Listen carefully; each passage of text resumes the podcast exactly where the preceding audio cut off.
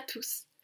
Aujourd'hui, nous allons parler du roman épistolaire de Pierre Chauderlot de Laclos, Les liaisons dangereuses, publié en 1782.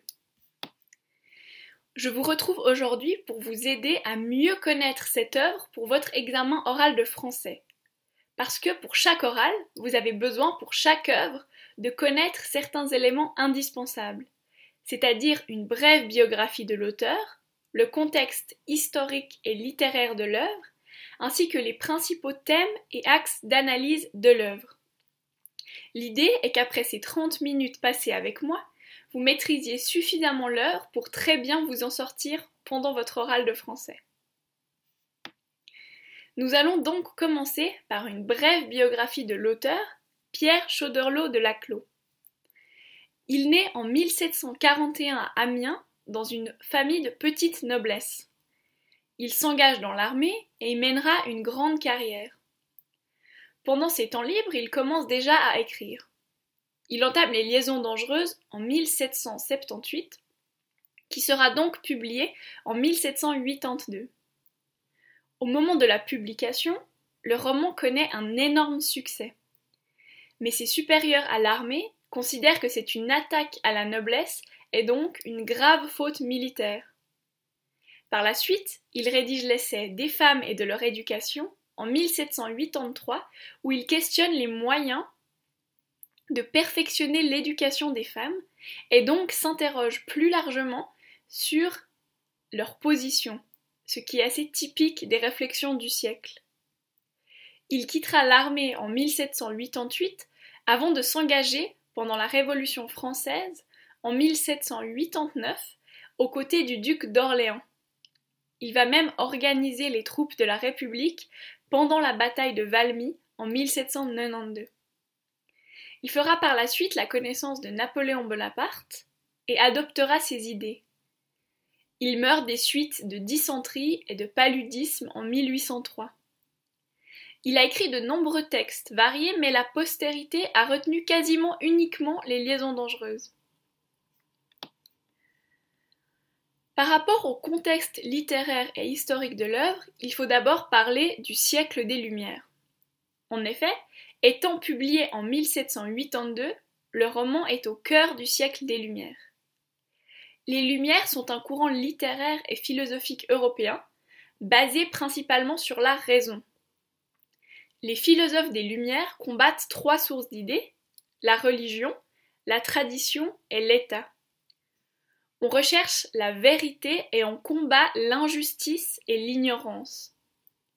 Même s'il n'est pas forcément évident de rattacher directement Laclos au siècle des Lumières, au contraire d'écrivains comme Diderot ou Rousseau, certaines de ces idées et thématiques qu'il traite dans ses textes peuvent y être liées. Il a écrit, comme on l'a dit, plusieurs traités sur l'éducation des femmes, par exemple. Ce sont des questions qu'on retrouve dans le roman, notamment au travers des figures de Merteuil et de Cécile de Volanges. Le second élément central est le libertinage. Le texte est vraiment à comprendre un peu plus largement dans le contexte du libertinage. Ce terme est assez ancien et a désigné des réalités diverses.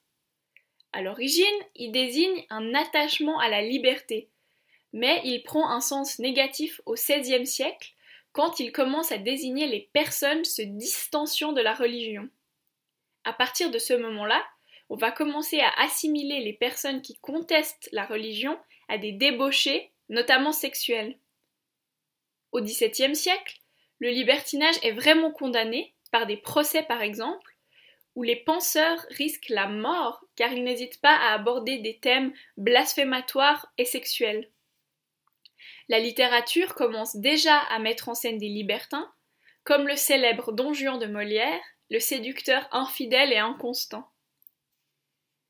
Mais, en parallèle de cette définition assez extrême et qui concerne les comportements qu'on a appelé le libertinage de mœurs, on parle aussi de libertinage érudit, qui désigne simplement un mouvement de pensée qui défend l'esprit critique. Au XVIIIe siècle, on parle surtout de libertinage pour désigner une obsession à la séduction, un attachement au plaisir sensuel. C'est une société très attachée à la jouissance et au luxe. Beaucoup d'auteurs décrivent ces comportements, comme Marivaux, mais surtout Crébillon fils, l'auteur qui met le plus en scène les libertins. Il écrit des récits épistolaires, des textes à la première personne, des dialogues. La séduction libertine qu'il décrit est très codifiée. À la fois on parle de séduction et de sexualité, mais en même temps on les dissimule. C'est surtout sur le modèle de Crébillon fils que Laclos écrit Les liaisons dangereuses en reprenant sa littérature de la séduction avec une concurrence entre les libertins l'importance du mensonge et de la manipulation. Le second élément important est le scandale. À sa sortie, le roman fait véritablement scandale. On reproche à Laclos d'avoir mis en scène des personnages immoraux et on l'identifie aux personnages. Cette ambiguïté est encore renforcée par la vie traditionnelle de Laclos, qui était dénuée de scandale, car il était un bon mari et père de famille. On a souvent hésité sur l'interprétation de cette œuvre, critique des libertins et de leurs valeurs immorales, ou au contraire, apologie de ce comportement-là? Car les libertins, malgré leurs actes, sont quand même les héros du roman, et on se surprend parfois à les admirer. Au XIXe siècle, le roman ira même jusqu'à être censuré en France. Ce n'est que dans la milieu fin du XXe siècle que le roman deviendra un classique et qu'il sera enseigné dans les programmes scolaires. Enfin, le dernier élément de contexte, c'est le genre du texte. C'est un roman épistolaire, c'est-à-dire un roman par lettres. À la fin du XVIIIe, ce n'est pas forcément original de choisir la forme de l'épistolaire pour un roman. C'est vraiment le genre dominant pendant la deuxième moitié du siècle. On peut citer par exemple les lettres persanes, de Montesquieu en 1721 et La Nouvelle Héloïse de Rousseau en 1761, dont s'inspire Laclos notamment. Il cite euh, la préface à la Nouvelle Héloïse au début des Liaisons dangereuses. J'ai vu les mœurs de mon temps et j'ai publié ces lettres. La plupart des auteurs de récits épistolaires utilisent la stratégie de dire que ces lettres sont authentiques. C'est une stratégie d'auteur parce qu'en effet, ce ne sont pas d'authentiques lettres, mais bien des romans. Nous allons maintenant rapidement résumer le texte. C'est un roman épistolaire, donc composé de lettres, comme on l'a dit. Ces lettres nous racontent principalement les stratégies et machinations de deux libertins, le vicomte de Valmont et la marquise de Merteuil. Ces anciens amants se racontent leurs exploits de séduction motivés par un esprit de compétition certain. Au début du roman, Merteuil cherche à se venger de son amant, le comte de Gercourt, qui l'a repoussé. Ce dernier est promis à une jeune femme, Cécile de Volanges. Pour concrétiser sa vengeance, Merteuil demande à Valmont de séduire et donc de déshonorer la jeune fille avant son mariage avec Gercourt. En échange de ce service, la marquise promet à Valmont des relations charnelles. Valmont accepte le pari, mais entre-temps, il se fixe plutôt le défi de séduire la très pieuse présidente de Tourvel, réputée pour sa vertu intouchable. Il arrivera finalement à la séduire, mais il commencera lui-même à éprouver des sentiments. En parallèle, Cécile de Volanges tombe amoureuse de son professeur de musique, le jeune chevalier de Danceny liaison qui sera encouragée à la fois par Valmont et Merteuil, car elle permettrait de déshonorer la jeune Cécile avant son mariage. Mais c'est finalement Valmont lui-même qui entamera une relation charnelle avec Cécile, brisant à la fois sa relation avec Danceny et la possibilité de se marier avec Gercourt. Même si le contrat est finalement rempli, Merteuil refuse de s'offrir à Valmont, une forte dispute commence et par jalousie, elle le force à rompre avec la présidente de Tourvel, pour laquelle il avait pourtant des sentiments. Cette dernière meurt de chagrin et de déshonneur, suivie par Valmont, blessé à mort dans un duel avec le chevalier Danceny, provoqué par Merteuil. Mais, avant de mourir, Valmont a le temps de transmettre les lettres compromettantes échangées avec la marquise, dont le vrai visage est désormais révélé. elle perd tout ce qu'elle avait construit jusque-là et s'enfuit en Hollande, défigurée par la petite vérole. Maintenant, je vais vous parler des thèmes principaux de l'œuvre pour que vous puissiez, quel que soit le passage sur lequel vous tombez à l'oral, les ressortir et les utiliser dans votre analyse. Un premier thème central est celui du libertinage et de la stratégie militaire. Nous l'avons dit, Merteuil et Valmont sont les figures typiques des libertins de mœurs. Ils conçoivent les relations amoureuses et charnelles de la même manière qu'un combat qu'il faut absolument remporter. Le champ lexical oscille entre celui de la guerre et de la chasse. On invente des stratégies contre son ennemi, on traque sa proie jusqu'à ce qu'elle cède, comme on peut le voir dans les citations suivantes. Sûr de saisir ma proie si je pouvais la joindre, je n'avais besoin de ruse que pour m'en approcher. À la lettre 96. Ou encore, c'est une victoire complète, achetée par une campagne pénible et décidée par de savantes manœuvres. J'ai forcé à combattre l'ennemi qui ne voulait que temporiser. À la lettre 125 c'est intéressant de lier cet élément-là à la carrière militaire de Laclos. Le libertinage de Valmont et de Merteuil est cependant passablement différent, notamment en raison de leur sexe. Valmont ne se cache absolument pas, et tout le monde connaît sa réputation de grand séducteur et de libertin. Au contraire, Merteuil est obligé de dissimuler ses activités pour maintenir une image immaculée de tout scandale. Lié à cela, nous trouvons forcément le thème du mensonge et de la dissimulation. À la manière de comédiens, Merteuil et Valmont ne cessent de jouer des rôles pour faire céder leur proie. Ça véhicule une image hypocrite et pessimiste de la société. Cependant, ces machinations paraissent tellement ingénieuses qu'on se surprend parfois à admirer les libertins et leurs stratégies parfaitement huilées. On aimerait même que leur manigance se concrétise.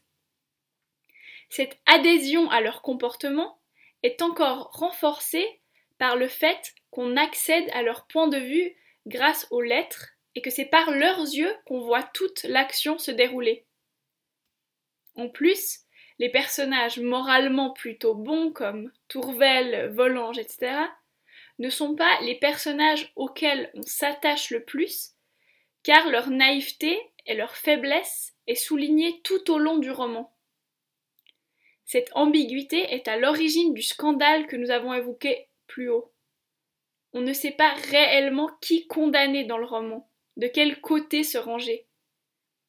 L'hypocrisie généralisée et la perversité des rapports peut déranger et explique la censure qu'a subi le roman au siècle suivant.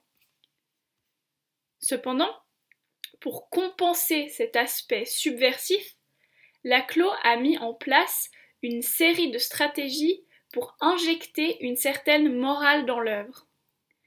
D'une part, la fin très négative des libertins, ils sont punis, et d'autre part, des mises en garde dans le paratexte.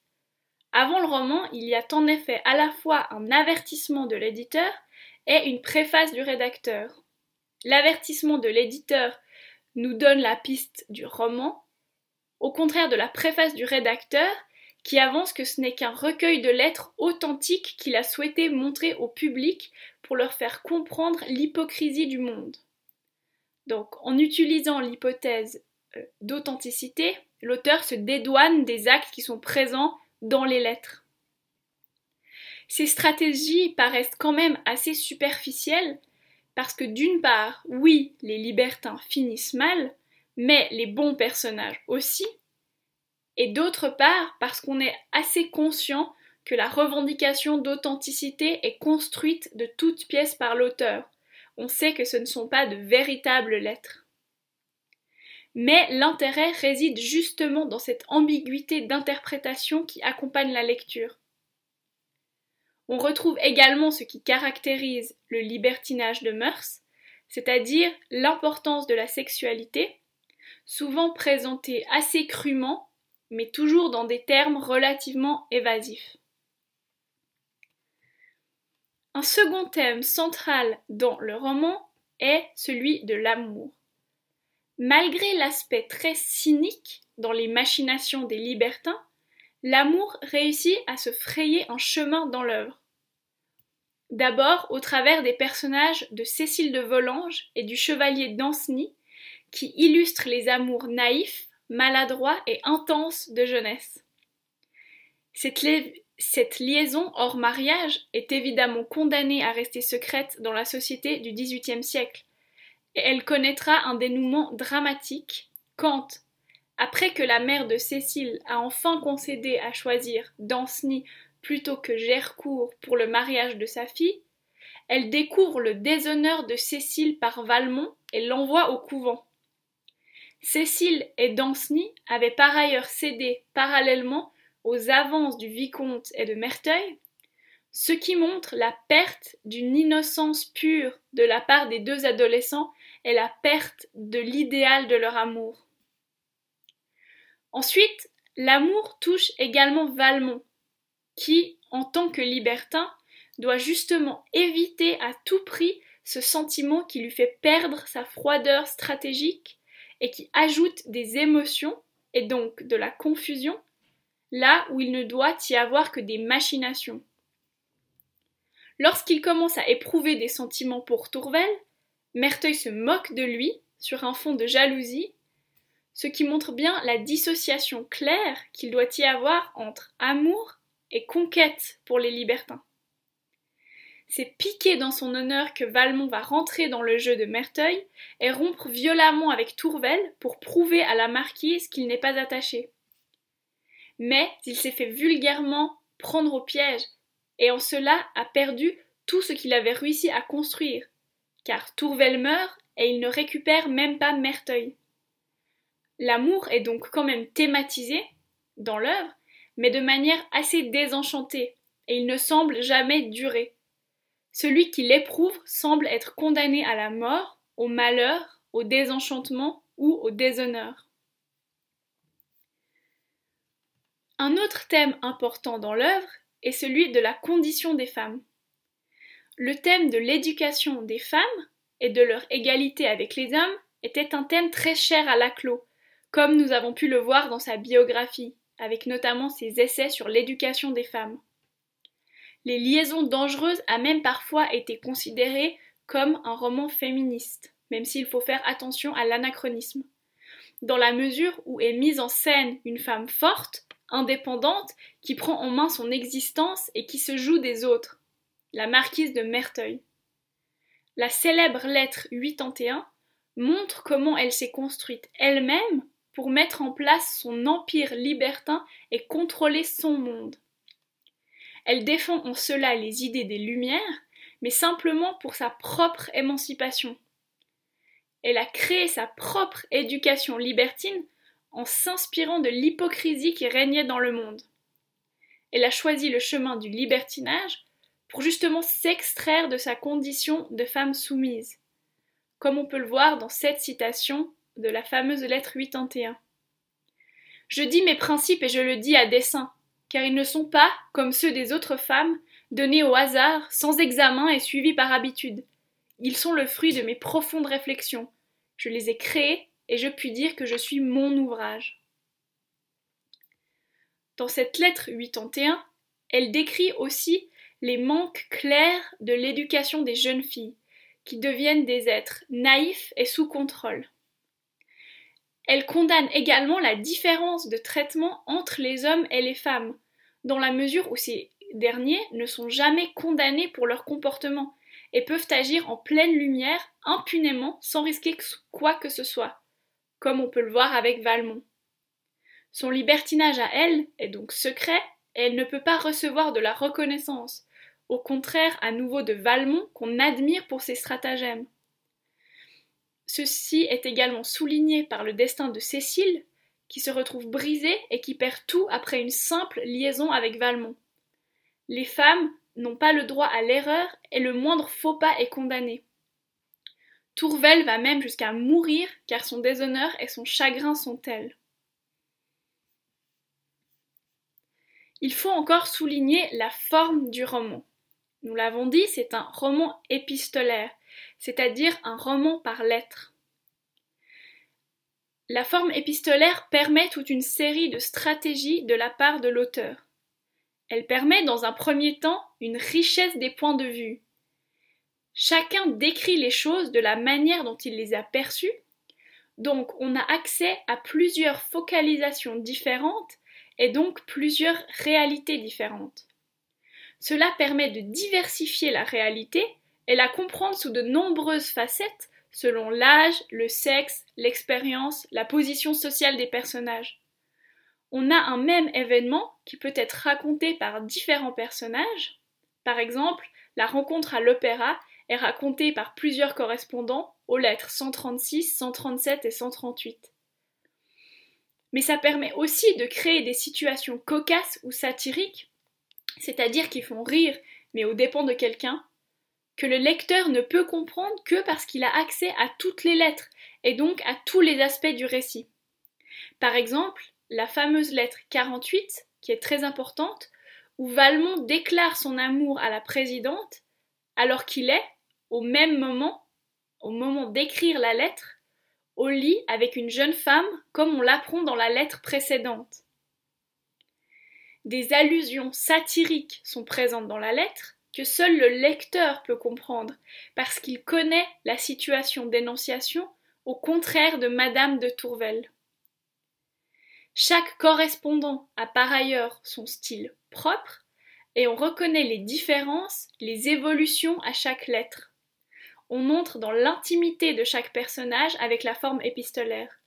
Par exemple, Cécile de Volanges qui reprend le style de Merteuil et ses expressions à partir de la troisième lettre. La forme épistolaire permet tous les jeux possibles aux libertins qui manipulent leur correspondance et on perçoit à chaque fois le rôle qu'ils se mettent à jouer selon leur correspondant. On voit facilement leur duplicité, chaque mot peut revêtir un sens double. Comme on l'a vu, les lettres sont aussi un moyen euh, d'alimenter cette stratégie de véracité. On dit que ce sont des lettres qui ont réellement existé. Par ailleurs, la correspondance dépasse souvent le simple couple émetteur et destinataire.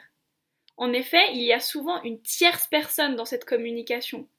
Par exemple, les libertins qui dictent les lettres aux jeunes gens, comme la lettre 117, ou encore Valmont qui recopie la lettre de rupture que Merteuil a préparée. En plus, le danger des lettres, c'est qu'on peut les transmettre ailleurs, donc elles perdent leur caractère privé et permettent de faire avancer l'intrigue. Surtout à la fin, avec le dévoilement des lettres de Merteuil, qui provoque sa perte. Voilà, nous avons donc fait le tour des principaux enjeux de l'œuvre. Ce qu'il faut surtout retenir, c'est ce libertinage de mœurs des deux personnages principaux qui élaborent des stratégies s'apparentant à celles d'un général de guerre ou d'un chasseur traquant sa proie. L'ambiguïté morale de l'œuvre a conduit au scandale au moment de la parution et à la censure au siècle suivant. Enfin, L'œuvre est un espace de réflexion sur la condition des femmes au XVIIIe siècle et sur leur manque d'éducation. J'espère que cela vous aura aidé et vous pouvez écouter un épisode plus précis sur l'analyse d'un passage de l'œuvre. Bonne chance pour vos révisions et pour vos examens.